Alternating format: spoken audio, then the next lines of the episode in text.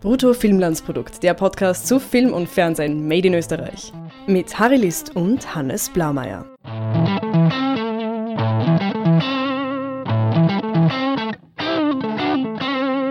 Hallo Hannes. Hallo Harry. Wir reden heute, also wir versuchen heute über ein äh, neues Thema zu reden.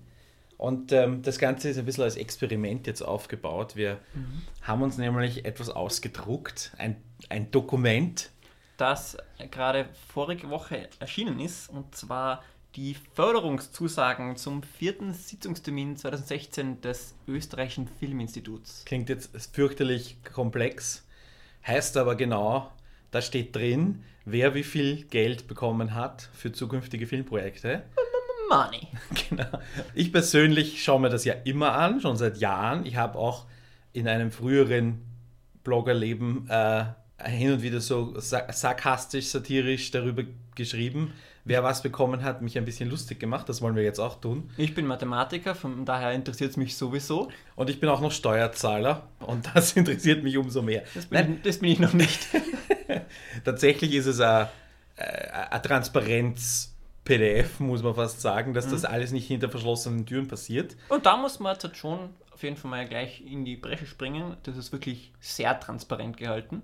Das ist an dieser Nein, Stelle. finde ich nicht? nicht. Ich finde nicht. Ich finde, das ist das Bare Minimum, was hier präsentiert okay. wird, tatsächlich.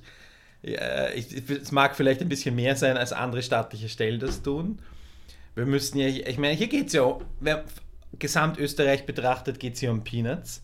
Das österreichische Filminstitut hat ein Gesamtbudget von 20 Millionen und von diesen 20 Millionen können sie nach Abzug von Miete und Personal und so, glaube ich, so zwischen 15 und 18, glaube ich, verteilen.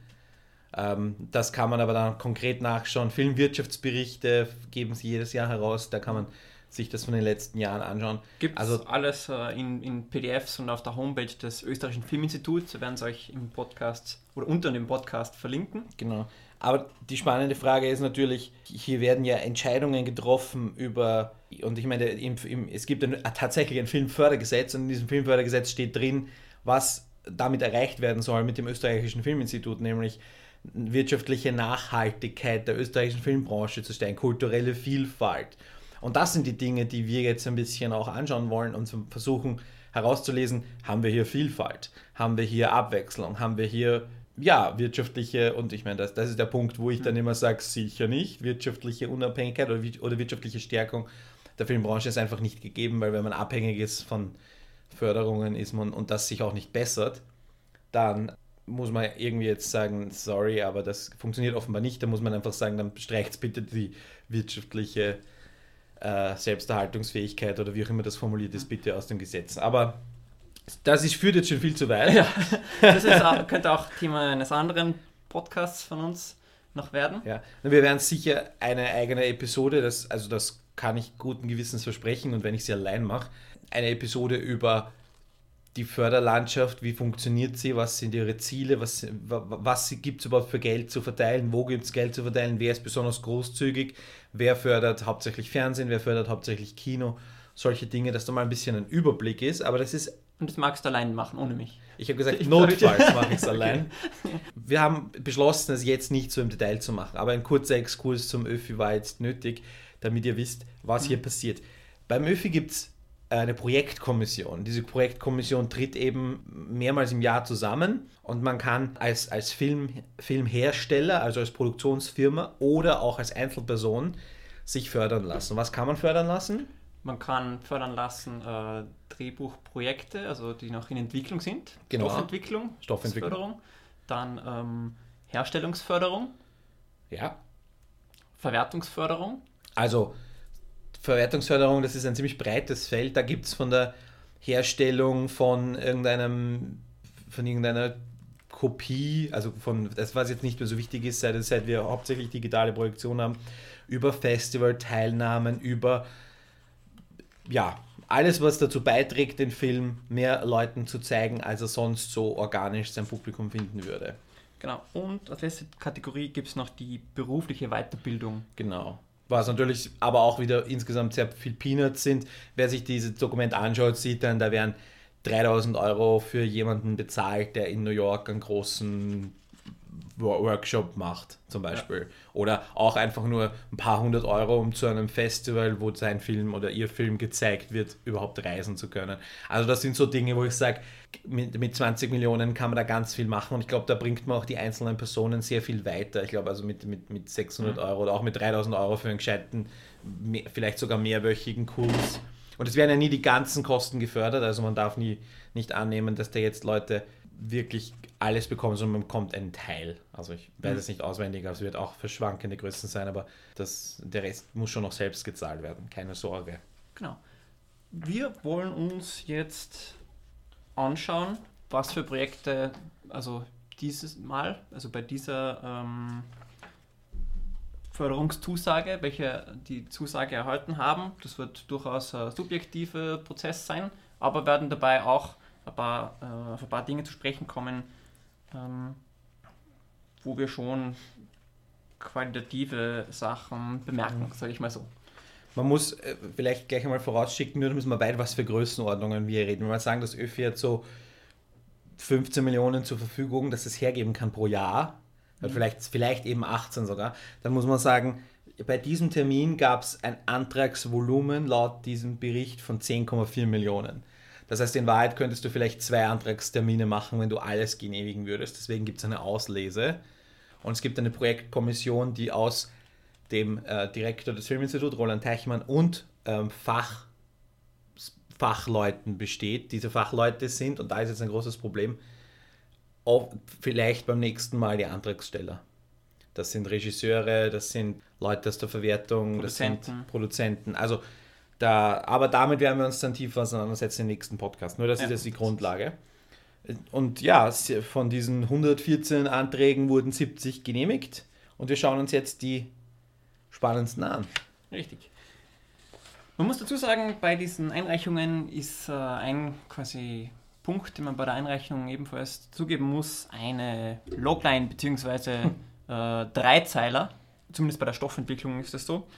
Und äh, diese werden dann bei Förderungszusage veröffentlicht und die sind eben in diesen Förder bei dieser Förderungszusagen-Aussendung äh, enthalten. Also de facto handelt es sich da um kurze 20 bis 50 Wörter lange Beschreibungen, um was es bei diesen Filmen geht. Und ich denke, dass solche 50 Wörter langen Zusammenfassungen, die man auch eigene Form von Dramaturgie. Und natürlich sind diese kleinen kurzen Zusammenfassungen nicht Grundlage dafür, dass die Förderung gegeben wurde. Ähm, naja, sie sind schon Teil. Stimmt, sie sind Teil. Aber Weil sonst bräuchte man es ja nicht. Richtig. Aber, aber bei der ähm, Einreichung ist dann natürlich doch noch ein wesentlich detaillierterer äh, mhm. Beschreibung des Projekts dabei. Nichtsdestotrotz. Wichtig ist, dass ja. sie veröffentlicht werden. Das ist nämlich das Spannende daran. Wenn wir jetzt von Transparenz reden, mhm. hier diese Loglines und diese, diese, sagen wir, ein Absatz, diese Texte werden veröffentlicht, damit man sich ein bisschen was vorstellen kann, was unter diesem, steht auch im, im Antragsformular dabei, das wird veröffentlicht. Dann gibt es aber noch zwei andere Felder im Antragsformular und die werden nicht veröffentlicht und da sage ich jetzt Bare Minimum der Transparenz, weil die, die Punkte, wo sehen Sie Potenzial des Stoffes, eben ein freies Feld, wo man so viel reinschreiben kann, wie man möchte, und die persönliche Motivation, warum man genau diesen Stoff für eine Drehbuch- und Konzeptentwicklung ausgewählt hat. Da braucht, braucht man jetzt keinen Seelenstrip machen, finde ich, sondern als Künstler, und hier geht es ja auch um eine Kunstförderung, finde ich das schon spannend, das zu wissen. Ähm, auch speziell aus dem Transparenzgedanken. Und dann das Potenzial des Stoffes, da interessiert mich schon auch wieder auch eine künstlerische Perspektive, aber auch eine wirtschaftliche Perspektive. Mhm. Und, das, und dann muss ich halt oft sagen, also ich will schon wissen, was in diesem Feld drin steht, das so überzeugend war, dass gewisse Dinge gefördert werden. Mhm. Weil man das einfach aus dem, aus dem Inhalt nicht nachvollziehen kann. Und wir sind jetzt keine kompletten Laien und wir sind keine kompletten äh, Novit ja, oder, oder Neueinsteiger in den Film. Deswegen mhm. wundern wir uns dann oft, aber wir wundern uns auch bei fertigen Filmen, was da drin gestanden haben mag. Ah, ich finde diese persönliche Motivation schon sehr interessant, aber ich muss jetzt, ich, finde es auch okay, wenn mir äh, als Otto Normalbürger das jetzt nicht zur Verfügung steht, zu wissen, warum dieser oder jener Regisseur das macht. Ich denke, es ist primär etwas, was die Kommission wissen muss. Wenn es um, um Kunst und um den gesellschaftlichen Wert von Kunst geht, finde ich das schon. Und es ist auch es ist ja kein Aufwand, weil es ist ein Copy-Paste, beziehungsweise vielleicht sogar Automatismus, den man hier, wie, wie dieser Text hineinkommt. Es wird kein Papier vergeudet, es wird, es fließen keine Ressourcen rein, es ist kein zusätzlicher Aufwand. Mhm. Aber es ist eine zusätzliche Transparenz und ein zusätzlicher Nutzen. Und deswegen sage ich, wenn keine Ressourcengründe oder datenschutzrechtlichen Gründe dagegen stehen, gibt es keinen Grund, das nicht zu veröffentlichen. Kleine Cross-Promotion übrigens für die Freunde von äh, transparenzgesetz.at, die sich genau darum kümmern, dass öffentliche Stellen äh, das hergeben, was sie eigentlich nicht mhm. sagen wollen. Oder ja, nein, dass sie einfach viel zu viele Daten zurückhalten. Ja, ich könnte mir, schon, ich könnte mir schon vorstellen, dass quasi das Wissen, dass dieser Text äh, veröffentlicht wird, dann das beeinflusst, was man hinschreibt. Und ich, ich kann mir halt vorstellen, dass man durchaus was Persönlicheres hier einschreiben möchte, dass nicht, dass man nicht will, dass äh, jeder weiß. Hm. Merkwürdig, weil einerseits soll mich hier eine Jury beeinflusst werden und wenn du da irgendeine persönliche tragische Geschichte hineinschreibst, das ja. ist irgendwie so, das ist dann irgendwie emotionale Manipulation. Das finde ich, äh, das, und dann ja, geht es dann geht's auch, darum. Die richtige, äh, also, dass du wirklich eine Empathie dafür hast und Verständnis für, ja, für die Thematik. Ich finde, in, die, in diesen ein, zwei Fällen pro Jahr kann man dann vielleicht einen Satz rausstreichen oder so. Aber ich, wie gesagt, wenn der Film nur für dich eine Bedeutung mhm. hat, dann sollte er auch nicht gefördert werden, weil es geht ja, um, ja, es geht ja um gesellschaftlichen Wert und nicht um deine, äh, dass du dir einen Psychiater, äh, Psychotherapeuten ersparst. Ja. Okay. Okay. Wollen wir anfangen? Ja, Such dir also, was aus. Also ich möchte kurz noch äh, zu diesen ähm, kurzen Zusammenfassungen was sagen, und zwar, äh, was ich von denen erwarte und was ich denen für nicht gut halte. Und zwar bei diesen 20 bis 50 äh, Wörter langen Zusammenfassungen habe ich mir überlegt, was erwarte ich mir davon, was finde ich dabei gut und was möchte ich dabei nicht sehen quasi. Und zwar zu, zum allererst will ich, will ich einen Hook sehen, etwas, was mich davon begeistert, was ich interessant finde, was ich einzigartig daran finde mhm. und was mich so daran interessiert, dass ich Drehbuch lesen möchte oder das Konzept lesen möchte. Oder den Film sehen möchte. Oder den Film sehen möchte, genau. Und zweitens möchte ich eine konkrete Beschreibung, etwas Konkretes haben. Insbesondere vielleicht sogar eine Hauptfigur. Mhm. Also und, und äh, was ist der, der Hauptkonflikt dieser, dieser Figur? Drittens das muss es nicht dabei sein, aber was mir aufgefallen ist, was eigentlich in jedem dieser oder fast jedem dieser Konzepte, insbesondere der, der Spielfilmkonzepte zu sehen ist, ist äh, eine dramatische Ironie. Das scheint irgendwie hm. sehr gut zu funktionieren oder sehr populär zu sein. Ähm, wir werden das sehen bei den meisten, was wir besprechen, ist es ein Element, was vorhanden ist. Andererseits, was ich nicht sehen mag, bei so wenig Worten ist es besser, wenn man Redundanzen vermeidet, also sprich Wortwiederholungen Mhm. Oder wenn man eben äh, mit zwei Sachen das gleiche meint.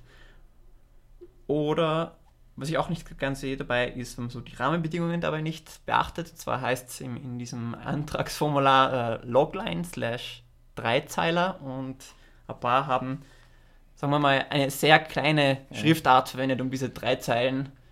Äh, vielleicht, vielleicht sollte das ÖFI dieses Feld äh, Zeichen beschränken. Dass man sagt, äh, weiß nicht, ein Tweet hat 140 Zeichen, dass man sagt, irgendwie die Länge von fünf Tweets oder so. Mhm. Das also fünfmal oder 500, 700 Wörter also, wenn ich mich jetzt nicht irre. Ja, das wäre äh, 700 Zeichen, Entschuldigung, das wäre ja ähm, eine, eine gute Länge, glaube ich. Ja. ja, oder was noch kürzer. Also ich finde, das ist drei Zeilen mhm. äh, Format eigentlich ein sehr gutes. Ja, aber Zeilen sind halt ein bisschen unspezifisch und Stimmt, aber, aber in dem PDF, in dem PDF, das, äh, das da auszufüllen ist, da mhm. geht es ja noch, dass du dich daran orientierst. Aber äh, ich, ich, ich, ich fände es auch gut, wenn man einfach wenn man es einfach so auch einstellt, dass in diesem Feld gar nicht mehr hineingeschrieben werden kann. Mhm. Und wenn die Leute sich nicht an die Regeln halten, ist es halt auch so eine Sache, ne? weil du hast ja nachher eh das Feld mit deiner persönlichen Motivation und deinem Potenzial des Stoffes, wo du genau diese Dinge hineinschreiben kannst. Aber wenn das hier dafür gedacht ist, äh, veröffentlicht zu werden, dann ja. Und das ist auch nur das, das wir zur Verfügung haben. Und da gibt es noch ganz, ganz viel zu kritisieren und wir haben da ein paar Beispiele auch, was ich, ich sag's gleich zum ersten Mal, ich werde es noch ein paar Mal sagen, Bullshit-Bingo. da gibt es ein paar so Zeilen, die einfach alles heißen und ich habe da gleich, gleich beim allerersten Projekt, das irgendwie in der Liste steht, geht es um eine Geschichte über Macht und Ohnmacht, Glauben und Wissen und über die Tatsache, dass Schwerkraft am Ende immer zuschlägt. Letzteres, Was soll das denn also, heißen? Also letzteres äh, referenziert ja den Titel des Films am Anfang der Schwerkraft. Ja. Das finde ich durchaus auch poetisch, aber ich kann dazu stimmen, dass äh, eine Geschichte über Macht und Ohnmacht, Glauben und Ja. Wissen, was das, heißt die, das? das ist die Redundanz, die du angesprochen hast. War immer so, welche zwei Gegensatzwörter da hin, nebeneinander hinschreiben. Das, und das Wort Ohnmacht, ich muss das jetzt, glaube ich, noch in Steuerung F herausfinden, aber ich glaube, das Wort Ohnmacht habe ich jetzt allein dreimal gefunden, nur beim einmal durchlesen auf Papier. Also, aber der Film ist jetzt gar nicht so das Drama. Ja, ich, ich finde es noch okay, wenn man vorher zumindest einen recht, gute, recht guten Hook gefunden hat, wie das bei am Anfang der Schwerkraft ohnehin der Fall ist, wo eine noble Familie mit sechs Pferdewagen 16, 18 ähm, durch die Alpen reist und da auf jede Menge Schwierigkeiten stoßt. Da kann Ja. ich mir un ungefähr noch ein bisschen was vorstellen, was mit Macht und Ohnmacht Genau. gemeint ist, also irgendwie der Kampf zwischen Klassen oder so ähnlich. Aber es Auch gleich das Beispiel, dass es geht um einen historischen Stoff. Die Information will ich haben. ja. Ähm, es geht um eine Familie, die ist jetzt nicht genauer definiert, also wer jetzt da auch die zentrale Figur ist. Aber es ist okay. Ich, ich finde es, ich sage ja, ich habe jetzt nur mit diesem letzten Satz, da haben sie dann irgendwie versucht, äh, intellektuelle Hirnwichserei zu betreiben. Und das ist, und das äh, soll einfach nicht da sein. Und das ist aber, da gibt es aber schlimmere Beispiele. Ja, wir werden sie dann eh noch sehen.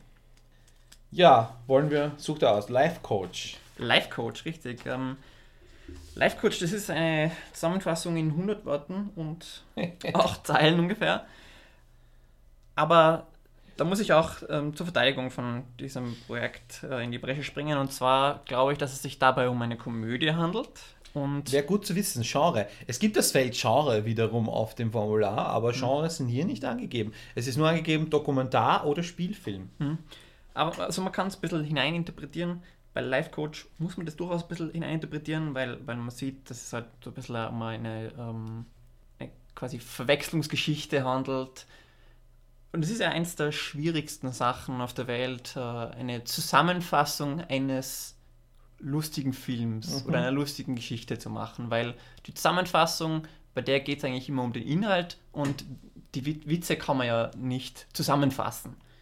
Eh nicht. Da geht es halt darum, dass du so eine Art, ähm, wie soll ich sagen, so eine Art, ein lustiges Szenario entwirfst. genau. Und in dem Fall ist es ja, diese Sophie hat Stress und eine Therapeutin, beide sind, sind aber überfordert. Also die überforderte, die Therapeutin ist überfordert, das ist schon mal irgendwie so komödiantisches Potenzial. Und sie fahren dann beide zur Familienfeier und dort ist die Therapeutin, also du was du gesagt hast, Verwechslungsgeschichte, das passt schon. Womit ich ein Riesenproblem habe, ist, dass kein einziges Mal, ähm, okay, in dem Fall ist es auch schwierig, weil es zwei weibliche Figuren sind, aber kein einziges, also wird jedes Mal, anstatt sie, wird der Name ausgeschrieben und das macht das Ganze irrsinnig cluttered.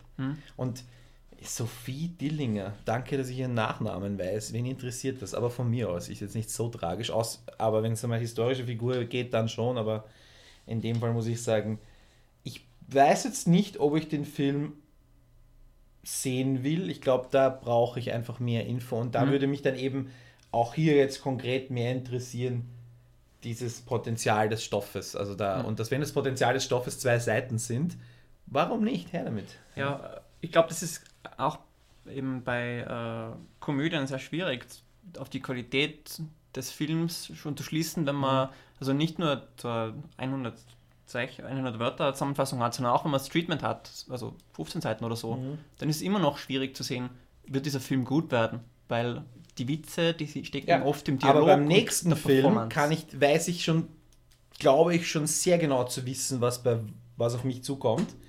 Wald von äh, Elisabeth Charang. Das klingt ja nach, hier geht's, und ich meine, die, die Kurzzusammenfassung am Schluss ist, Wald ist eine mo- de- moderne Robinson Crusoe-Geschichte und mit, und diese Marianne, also Marianne ist die Figur, ihre Heldin. Ja. Und Letzteren Satz könnte man weglassen. letzten Satz könnte man weglassen, weil das haben wir eh vorher gelesen. Ja. Oder ich hätte gern das moderne Robinson Crusoe selber interpretiert, macht aber nichts.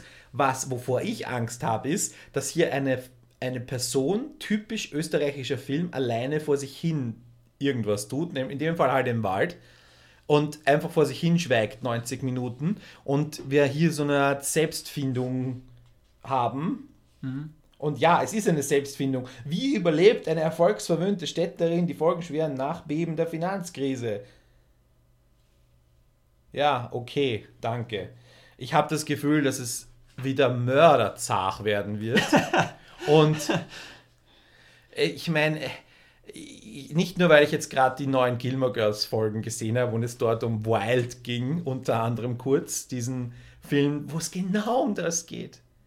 Oder den wir- wirklich schönen, aber doch irgendwie mit, mit, mit wirklicher Brillanz umgesetzter Dein Weg, wo, wo Martin Sheen seinen toten Sohn am Jakobsweg vertritt quasi. Der Sohn ist kurz äh, am Beginn des Jakobswegs und der, der alte Martin Sheen reist nach Frankreich und startet den Weg durch Spanien. Und das, der, der, der Pensionist findet seinen Sohn, den Geist seines Sohnes. Es ist sowas, ja. Und genauso habe ich aber das Gefühl, wenn das dann österreichisch ist, ist es einfach wirklich nur brainy. Und, und dann habe ich nicht einmal mehr diese Elemente. Und man muss dann schon sagen, eben sowas wie Wild, obwohl Reese Witherspoon da die Hauptrolle spielt, oder eben äh, Dein Weg, The Way heißt es auf Englisch, da, da, da habe ich wenigstens was von Top-Schauspielern und, und, und wirklich, wirklichen Production Value. Und hier habe ich halt das Gefühl, ja, okay, habe ich schon gesehen, selbst in Österreich schon gesehen, mehrmals. Ja, ich, ich finde, das ist bei, bei so einem Film ist schwierig äh, im Vorhinein zu sagen, wie, wie gut der wird. Da müsste man sicher mehr wissen. Kann man jetzt halt von dieser kurzen Zusammenfassung sich noch kein allzu klares Ja. Bild machen. Was mich überrascht hat, also eine Lektion, die ich aus Hollywood mitgenommen habe, ist, dass man die Hauptfigur möglichst jung halten soll, weil die Leute, die ins Publikum ge äh, ins Kino gehen, die, das Publikum äh, häufig auch jung ist. Und äh, hier haben wir eine Protagonistin Mitte 40er. Es überrascht mich. Ja, aber hier geht es ja auch darum, dass sie, äh, eine, sie kann ja keine erfolgsverwöhnte Städterin mit Anfang 20 sein. Also das ist ja irgendwie, schließt sich ja aus. Das heißt, sie ist Mitte 40, muss neu anfangen und beschließt das aber im Wald zu tun, was, jetzt, jetzt nicht so tragisch ist. Ja? Ich finde, ich find das, das finde ich okay. Aber natürlich, da geht es jetzt auch um die Regisseurin, die in diesem Alter ist. Also schreib, was du kennst. Ne? Dieser Gru- finde ich dann schon wieder okay. Ja? Die Frage ist halt, also ich habe jetzt keine Bedürfnisse, den Film zu sehen, ehrlicherweise. Aber natürlich gibt es ja dann noch Schritte und wir haben ja über Trailer schon geredet, die ja dann auch noch da sind, um, um uns dann ein Bild auch zu geben. Und zwar wirklich ein Bild zu geben, weil jetzt haben wir ja ein, ein Kopfbild nur, das evoziert wird. Und ja. Na, na, bei Wald würde ich schon zuerst äh, gern das Treatment sehen, quasi, bevor ich mir da Ich- eine, ich- eine Meinung Ich, bild. ich lasse mich auch, ich sa- habe überhaupt nichts dagegen, völlig widerlegt und positiv überrascht zu werden. Nur allein mir fehlt der Glaube. ja, beim nächsten Film, das ist jetzt mein Ober-Super-Beispiel für Hirnwichserei und Bullshit-Bingo. Little Joe. Little Joe, Joe. Joe. Der einzige Film in der Stoffentwicklung zweiter Staffel, äh, zweiter Stufe. Ja, was auch immer der Unterschied ist, das wissen wir nicht. Er ist ein Film über den Zweifel an der Wirklichkeit und den Verlust von Identität. Trinken, Verlust von Identität, ganz was Häufiges. Und dann am Schluss wird das Ganze noch einmal äh, wiederholt, nachdem hier eine gentechnisch manipulierte Pflanze ihre Samen ausstreut, um Veränderungen bei Mensch und Tier hervorzurufen. Ich habe noch immer keinen Protagonisten gesehen, außer es ist die gentechnisch manipulierte Pflanze. Die Befallenen wirken fremd wie ausgewechselt, vor allem für die, die ihnen nahe stehen. Oder ist das nur Einbildung? Es entwickelt sich ein Spiel zwischen verschiedenen Wahrheiten, an dessen Ende der Verlust der eigenen Identität steht. Harry, ich habe mir auch notiert, What the fuck? das, ich habe es anders formuliert, und zwar äh, sehr vage. Genre, Zeit, Protagonist, Konflikt, wo nicht vorhanden. genau, also das, was konkret ist, dieser eine Satz mit den, den gentechnisch, manipulierten Pflanzen und ähm, dass den Leuten da äh, wie, die, wie ausgewechselt, ausgewechselt wirken, das finde ich interessant, aber ich würde das auch irgendwie gern an einem äh, konkreten Fall verstehen. Es ist ein Spielfilm und keine Dokumentation über irgendwelche Pflanzen mit betörender Wirkung auf Geist und Körper. Also, wo mhm. man jetzt, das könnte man nämlich auch verstehen unter dem, was wir hier gelesen haben. Ja. Mhm. Und da, deswegen ist es einfach ein Text, der nichts sagt. Gentechnisch manipulierte Pflanze ist das einzig präzise in diesem, in, diesem, in diesem Absatz. Und der Titel, es hat alles null Zusammenhang. Und hier hätte ich jetzt gerne wieder Erklärung. Und vielleicht muss man einfach, also wenn die Frau Jessica Hausner das hört, bitte melden. Wir hätten gerne, ich hätte vor allem gerne gewusst, was hier 15.000 Euro wert war. Man kriegt übrigens bis zu 15.000 Euro ähm, für Stoffentwicklung. Das ist so hm. festgeschrieben. All diese Dokumente findet sich im Filminstitut. Dass man jetzt nicht denkt, da geht es jetzt um irgendwelche Unsummen. Also zwischen 8.000 und 15.000 Euro. Aber man sitzt in einem guten Drehbuch ja auch schon ein Zeitl. Also insofern ist das nicht, äh, und es sind auch oft zwei oder drei Personen. Also das ist jetzt nicht, ja. klingt jetzt einmal für so jemanden wie uns, klingt das sehr viel. Oder nach einem Jahresverdienst. Aber ja. Was möchtest du als nächstes besprechen? Welcher Film ist dir noch aufgefallen? Aufgefallen ist mir noch ähm, The Crack. Hate Never Sleeps. Ja, furchtbarer Titel. Sagt mir genau gar nichts. Ja, nicht nur der Titel wird dann wenig sagen, sondern auch die Zusammenfassung. Also ähm, Wien 1925, der Journalist und Autor Hugo Bettauer trifft auf den jungen Otto Rostock und damit auf seinen zukünftigen Mörder. Hugo Bettauer gilt als eines der ersten Opfer des Nationalsozialismus. Okay, historische, historisch. Wir müssen, äh, es ist offenbar so eine Art Biopic. Ja. Wichtig zu wissen. Deswegen auch äh, gilt es eines der ersten Opfer. Und ich finde aber die Zeile gut auf, trifft auf seinen zukünftigen Mörder. Mhm. Ich finde das schon. Ich fand diese, diese zwei Zeilen nie, echt nicht schlecht. Ja. Zwei historische Figuren. Ich, ich glaube, ich, ich, hätte noch okay. gern gewusst, wie, wie, wie, ungefähr sieht dieses Treffen aus? Weil so kann ich mir mhm. irgendwie noch gar nichts ja, unter Treffen sich, treffen sich, der eine ist Kellner, der andere ist Gast im Restaurant und sie sehen sich über Monate hinweg dreimal die Woche oder irgendwie so genau. ein bisschen präzisieren. Werden sie Freunde? Ja, werden sie Freunde? Ich möchte ein bisschen was genau. über ihre Beziehung wissen. Und der Titel passt natürlich überhaupt nicht dazu. The Crack Hate Never Sleeps. Hä? Okay. Und auch ist der eine äh, ich meine, Journalist und Autor trifft auf den Jungen namens sowieso. Also wir haben auch hier relativ unkonkret, weil, und ich meine, wenn es um Nationalsozialismus möchte ich wissen, jüdisch ähm, oder homosexuell oder irgendein äh, Roma Sinti, was, was ist der Grund, warum der eine irgendwie äh, ermordet wird? Hat, und hat das überhaupt was mit dem Nationalsozialismus zu tun? Weil offenbar ist es so. Hm. Und wenn er das Opfer des Nationalsozialismus ist, muss es eine von diesen Dingen geben. Und dann hätte ich hier gerne stehen, der junge Roma oder der Homosexuelle. Und das finde ich jetzt halt zum Beispiel schon, also da sehe ich jetzt nämlich den Konflikt gar nicht, ja. Außer dass er auf seinen Mörder trifft. Und, mhm. und was ist sein Mörder? Ist sein Mörder in der, in der, weiß nicht, einer der ersten Nationalsozialisten? Oder ist das einfach nur ein junger Bub, der aufgewiegelt wird? Ist er in der HJ schon? Also solche Sachen. Also gab es die damals schon? All diese Dinge. Was man sagen muss, ist allein die Tatsache, dass diese, diese zwei Zeilen äh, dir so viele Fragen in den Kopf geben, äh, zeugt davon, dass er Interesse erzeugt. Und das ist, glaube ich, eine der Hauptaufgaben dieser, dieser mhm. ähm, Dreizeiler. Und insofern macht das The Crack, Hate Never Sleeps, mhm. sehr gut. Ich weiß nicht, ich bin da ein bisschen zweigespalten. Zum einen, ich bin jetzt halt gerne bereit, mich auf diese Gedankenspiele einzulassen. Und ich bin auch jemand, der gerne bereit ist, diese Fragen zu stellen. Und der sich auch nicht zurückhält. Aber ich habe schon das Gefühl, wenn du diese Fragen nicht, äh, also ich meine, jetzt ist es ja noch egal, aber wenn du sie dann nicht im Trailer beantwortest, das ist ein Problem. Das ist das, was wir auch diskutiert haben. Ja? Und dann ist die Frage, weiß der oder die, in dem Fall die Autorin schon, was danach werden soll. Und wenn sie dann aber nicht in der Lage ist, das in einen guten Absatz zu binden, finde ich schon, ob es nicht heißt, hey, zurück zu the drawing board, zurück zum Drehbuch, ja.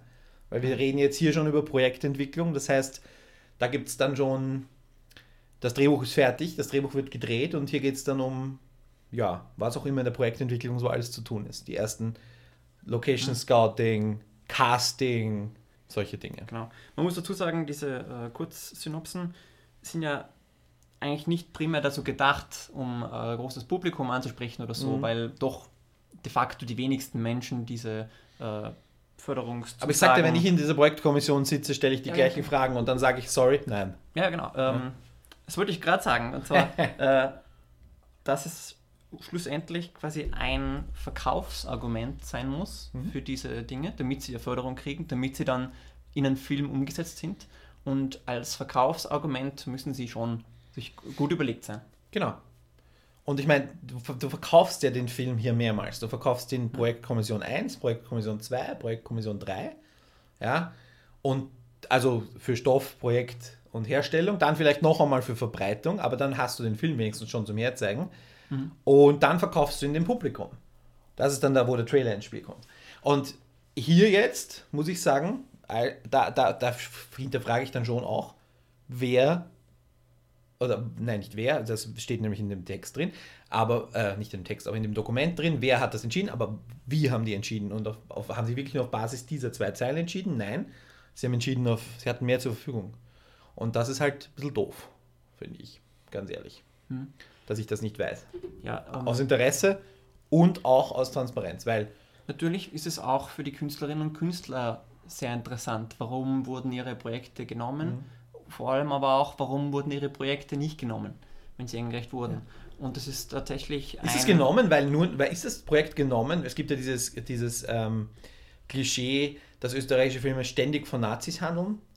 Also ist das, ist das quasi so eine Art selbst, äh, selbsterfüllende Prophezeiung, dass es hier, weil das Wort Nationalsozialismus drinsteht und es um ein bisschen was Historisches geht, Naja, das hat ein bisschen das, überzogen. das, das, nein, aber, aber das, das, das, das könnte ich jetzt schon bösartig sagen, weil, wie gesagt, ich kann jetzt nicht lesen, dass das irgendwie besonders interessant wäre. Und ich kenne ja auch diese, ich kenne ja den historischen Hintergrund nicht, den muss ich jetzt A extra lesen. Ähm, sicher, vielleicht wirklich voll interessant. Ich, ich sag mal so, der Film darüber, The Big Jump, wenn wir da schon fertig sind mit dem, oder möchtest du dazu noch was sagen? Nein. Weil The, Big Big, Jump. The Big Jump ist ein Dokumentarfilm und das finde ich, das sind genau die Filme, die wir fördern sollten. Es geht, es wird ein, ein in 3D gedrehter Film übers Skispringen. Und das sage ich jetzt nicht nur, dass es gefördert werden soll, weil ich Skispringen mag, sondern ich habe jetzt auch sehr gute Argumente dafür, für, für diesen Film oder für solche Filme. Harry, verkauf's mir. Zum einen, erstens, es funktioniert. Wir haben gesehen bei Streif One Hell of a Ride, wie, wie erstens, wie gut das ausschauen kann, ähm, so Action-Sportarten. Zweitens, es ist österreichisch bis zum geht nicht mehr. Ich meine, Skispring drittens, es geht darum, Skispringen zu verkaufen, eine Sportart, wo wir wirklich gut sind und Know-how haben und unsere Trainer exportieren und bla bla bla, all diese Argumente. Das ist quasi implizite Wer Werbung für den äh, Wintersport. für den Wintersport und da eben über und dann geht es jetzt ums Fliegen, Traum vom Fliegen, ja, also ich meine, den wir jetzt in 3D dann erleben können und wenn das wirklich gut gemacht ist, wow. Und es ist eine Dokumentation, gegen Dokumentationen habe ich ja überhaupt nichts, aber es gibt auch, und da werden wir nachher auch noch ein paar Beispiele sehen, viel zu viele Dokumentationen, die einfach nicht ins Kino gehören oder vielleicht nicht notwendig, aber sowas gehört ins Kino, in 3D. Weil so eine Skisprung-Dokumentation kann, glaube ich, haben wir schon ganz oft gesehen und ich glaube, da gibt es auch nicht mehr, das gibt es auch keinen neuen Blickwinkel mehr einzunehmen, außer aus Perspektive des Springens zum Beispiel. Und da bin ich der Meinung, solche Dinge passen zu Österreich, sie passen zu dem, was das Kino noch im, im, imstande ist zu bieten und sie sind ja nicht nur leicht umsetzbar, sondern sie sind gut umsetzbar mit dem, was wir in Österreich an Ressourcen haben. Ja. Äh, für mich persönlich muss ich sagen, dass ich mich nicht besonders für Dokumentarfilme interessiere und kann auch, auch mich auch damit kaum auskenne. Äh, Stammhörerinnen und Hörer werden, werden aufgefallen sein, dass äh, bei den Filmen, die was, den Kinofilmen, die was wir besucht haben, bislang noch kein Dokumentarfilm dabei war. Das war unter anderem auch meine Schuld, ja, weil ich eben daran keine Interesse habe. Ich interessiere mich einfach primär für narrative Filme und Na, Fiktionale Filme, weil Dramaturgie, äh, Dokumentationen haben ja auch eine Dramaturgie und ein, Narrat ja, ein Narrativ. Ne? stimmt. Also insofern, sagt Ja. aber ist okay, wenn du dich da, wenn du dich da äh, selbst äh, eingrenzt, weil ich Mhm. meine, man kann nicht alles machen. Ja. Ich bin ja auch nicht der größte Dokumentarfilm-Fan. Ich finde nur, wir sind schon auch ein Land mit, also ein Land, oder wir haben eine Branche, die hervorragende Dokumentarfilme hat Und das sage ich, da finde ich dann eher schon, man soll seine Stärken spielen als, als Branche. Und wenn, sie, wenn die irgendwie in 30, 40 Jahren alle tot sind und irgendwie die nächste Generation das nicht mehr liefert, dann kann man ja auch in der Förderung sich ein bisschen umstellen und sagen, ja, dann fördern wir halt jetzt wieder weniger Dokumentarfilme. Mhm. Oder erst recht sagen, nein, wir fördern jetzt wieder. Do also, das sind solche Dinge, die man auch mit der Förderung ein bisschen steuern soll. Und Dokumentarfilme sind sehr gleichberechtigt in Österreich. Und ich finde, das, ist auch, das ist auch gut, dass eine mhm. staatliche Förderung das, das im Auge hat und das ermöglicht. Erstens sind sie auch viel günstiger, so im Gesamten meistens. Zweitens hätten sie noch weniger Chance an den Kinokassen. Also Richtig, also genau. Und, und drittens sind sie auch gut verkaufbar danach. Mhm. Also ja. das heißt, die, die Gewinnzone beim Dokumentarfilm ist relativ schnell erreicht und ich glaube auch da geht es dann wirklich um wirtschaftliche Selbsterhaltungsfähigkeit von Firmen, dass die mit Dokumentarfilmen, die 300.000 Euro kosten, vielleicht ein Plus von oder 100, 200, 300, 400 Prozent machen, was mit einem Spielfilm niemals möglich ist oder sehr, sehr, sehr schwer möglich ja. ist und da überhaupt nur in die, in die Gewinnzone zu kommen. Also insofern finde ich, und das ist Wintersport, österreichisches Thema, Skispringen, ja, es gibt, ist halt vielleicht ein, bisschen ein begrenzter Markt, ja, aber ich könnte mir vorstellen, dass das auch auf Festivals sehr gut funktionieren kann und dass das auch äh, im Inland und in den äh, Skisprungreichen Ländern, Japan, mhm. Deutschland, mhm. Österreich, Slowenien, Italien ein bisschen, Frankreich ein bisschen, Polen, dass das dort wirklich, wirklich gut verkauft werden kann. Mhm. Äh, das Zweite, was ich zu Dokumentarfilmen sagen wollte, ist, für mich ist ein Kinobesuch ja immer Erlebnis oder für mich geht es beim Kinofilm primär um das Erlebnis und das habe ich bei Dokumentarfilmen eigentlich hm. noch nie erlebt. Äh, ich kann mir aber auch vorstellen, dass dieses The Big Jump da schon in diese Kerbe schlagen kann, dass das ein Erlebnis ist, dass man da äh, gerade, das kommt sicher dann irgendwann mal im Winter raus, ne, ähm, wo, wo gerade die Leute im, im äh, Vierschanzentournee Fieber sind, dass sie dann mhm. sagen, gehen wir doch auch noch diesen Film und äh, ja, genau. passt einfach gut zur, zur Stimmung im Land. Ich sage, mit, mit, mit, mit der Stre im Streif One Hell of a Ride hat es auch funktioniert. Ja? Ich glaube, das ist schon ein Beispiel, an dem jetzt auch orientiert wird. Ich glaube, dass dieser Film im Kielwasser davon fährt. Ja? Aber ja, wenn du aber sagst, diese, also nur kurz, um das, um das noch einmal aufzumachen, wenn du sagst, dass, du hast jetzt diese Erlebnisse noch nicht, dann bist du definitiv noch nicht in ja. wirklich guten Dokumentarfilmen gewesen. Weil zum Beispiel dieses, dieses More Than Honey, also diese Bienendoku mit diesen, es, das war unfassbar. Also das war, oder, oder eben, ja, von Hell of a Ride. Oder überhaupt Red Bull macht hervor, äh, die ja auch in ihrer Kernkompetenz diese Action-Dokus. Ähm, äh, war so ein Cerro Torre zum Beispiel. Ich habe, das war so ein grandios erzählter Film, obwohl eigentlich nichts passiert ist.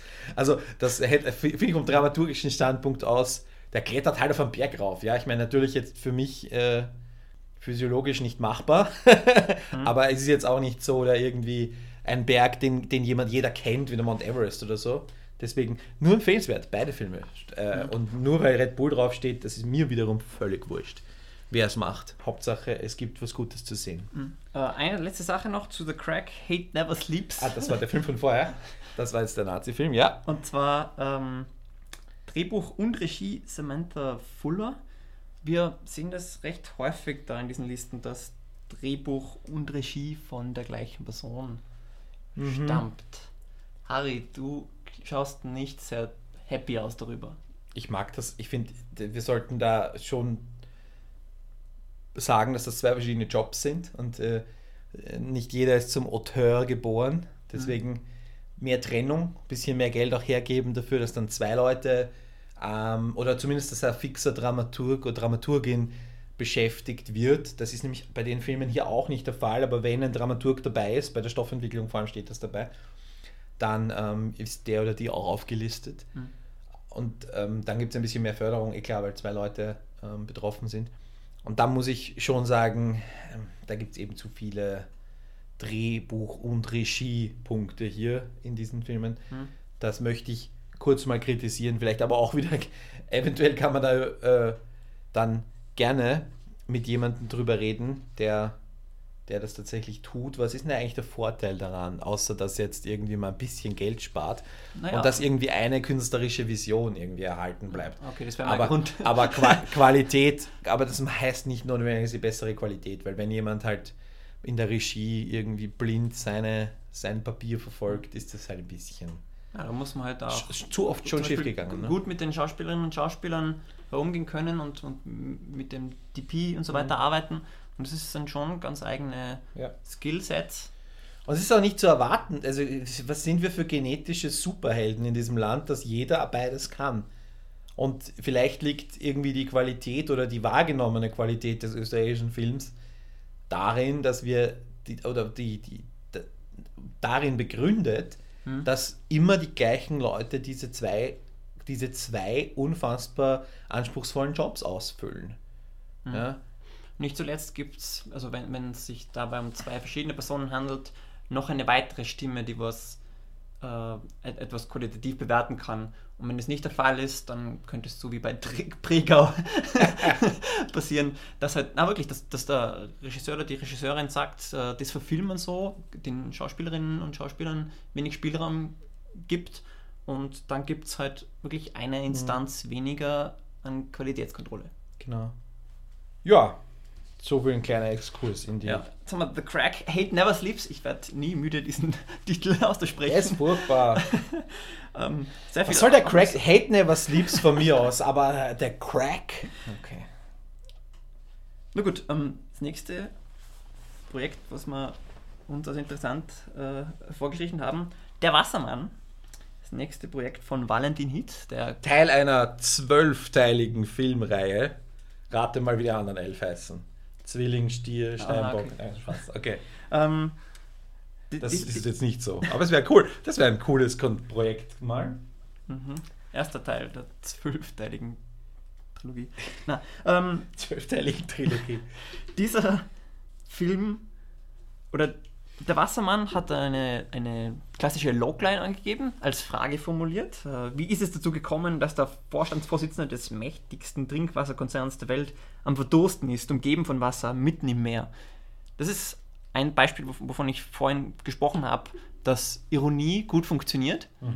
Ich finde dieser Satz unglaublich gelungen. Ich finde, das interessiert mich sehr. Der reißt mich, der, der lässt mich wirklich, der treibt mich wirklich dazu, mich zu fragen, ich will mehr sehen. Mhm. Ja. In, was bei dem Film anzumerken ist, ähm, ich gebe dir vollkommen recht, ich habe auch eigentlich gar nichts dazu zu ergänzen. Was bei dem Film aber anzumerken ist, dass hier niemand entschieden hat, dass dieser Film Geld bekommt, weil dieser Film automatisch Geld bekommen hat über die sogenannte Referenzmittelförderung. Incentive Funding. Incentive Funding, äh, genau. Da geht es darum, nur ganz kurz, ein, äh, in dem Fall war es der Film Alphabet, der Dokumentarfilm, da ging, der hat Erfolg gehabt. Erfolg wird definiert als, er hat Preise gewonnen bei Festivals oder teilgenommen bei Festivals und oder so oder so viel Zuschauer erreicht. Und damit kann ein Film Punkte sammeln. Und diese Punkte können dann eingelöst werden gegen Geld für den nächsten Film. Und das ist hier passiert. Ähm, Alphabet hat also Punkte gesammelt und äh, Erwin Wagenhofer steht deswegen hier dabei, äh, hat mit Alphabet großartige Erfolge gefeiert und dadurch Geld abgerufen für, ein, äh, für einen Nachfolgefilm. Und ähm, das nur der Erwähnung halber, falls das jemand liest und sich wundert, weil das muss man wissen. Und diese Filme brauchen dann jetzt auch keine äh, Begründung eigentlich. Das ist eigentlich ganz nett. Ich finde es eigentlich ganz gut, wenn Erfolg gefördert wird und wir werden aber, also wir werden dann über diese Thematik noch detaillierter sprechen, wenn es in einer eigenen Episode um die österreichische Filmförderung im Allgemeinen geht. Machen wir das, Harry. Ja, möchtest du noch einen Film machen? Wir sind eh schon wieder, haben eh schon ganz viel gemacht heute. Ja, ich Bist du fertig? Wolltest nicht den. Dann möchte ich noch einen Bullshit-Ding vorlesen. Ein äh, Zauberer. Zauberer folgt den Überschneidungen der Lebenswege von äußerst widersprüchlichen Charakteren. Heißt genau gar nichts. Rund um einen Jungen, der verschwindet und wieder auftaucht Das ist ein bisschen unglücklich formuliert. toller, toller Twist, steigt der Thriller in, jetzt haben wir ein, ein Genre, in die Abgründe einer zwischen Ohnmacht, Bingo. Manipulation und Ermächtigung gefangenen menschlichen Psyche. Eine Alltagsparabel, eingesperrt im Labyrinth von Schein und Sein. Ja, Harry, da muss ich da zustimmen. Das ist schon sehr viel Blabla. Ja. Da wünsche ich es mir auch ein bisschen konkreter. Da kann ich wirklich nicht nachvollziehen, um was geht oder was, was für mich daran interessieren. Das sind Konzepte, die ja ganz interessant sein können, aber die Ja. sind nur interessant, wenn sie auch ausgeführt Weil ich meine, sind. Überschneidungen der Lebenswege von äußerst widersprüchlichen Charakteren. Natürlich ist das interessant. Aber das, Aber, hä? aber das ist, glaube ich, auch bei fast jedem Film der Fall. Eh. Danke. Das war jetzt so ein kurzer Zug durch so ein Dokument. Wie gesagt, ich mag es transparent. Ich freue mich, je mehr Infos da sind, sich damit zu beschäftigen. Ich finde es auch wichtig, dass österreichischer Film nicht nur in dem Moment stattfindet, wo er im Kino ist und vielleicht noch danach im Fernsehen ausgestrahlt wird, sondern dass man auch schon vorher drüber redet und dass wir vorher schon drüber diskutieren. Ist es uns das wert? Und da muss ich schon sagen, das ist das Dokument, anhand dessen man so eine Diskussion führen kann.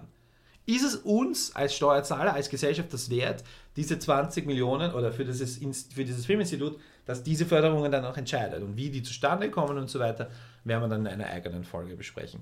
Wir freuen uns auf Feedback, wir freuen uns auch so ein bisschen über Feedback auf diese Folge, ob das jetzt irgendwie zu irgendwie zu zart war, weil wir da jetzt Dinge diskutieren, die ihr nicht vorm, ihr sitzt da jetzt in, irgendwo unterwegs im Auto oder hört es auf eurem Handy oder vielleicht tut es gerade irgendwas anderes daneben und habt dieses Dokument nicht vor euch liegen. Wie hat euch das gefallen? Wir sind, äh, freuen uns über eure Kommentare auf äh, Twitter. Bist Harry, du heißt äh, Harry Lee. Du, ja, und äh, du heißt? Ich bin äh, Ed Blameyer. Blameyer mit A-Y-E. Genau. Und wir freuen uns über Tweets aller Art und natürlich E-Mails, Ko Kommentare, alles Mögliche. Und äh, freuen uns aufs nächste Mal. Bis zum nächsten Mal. Servus.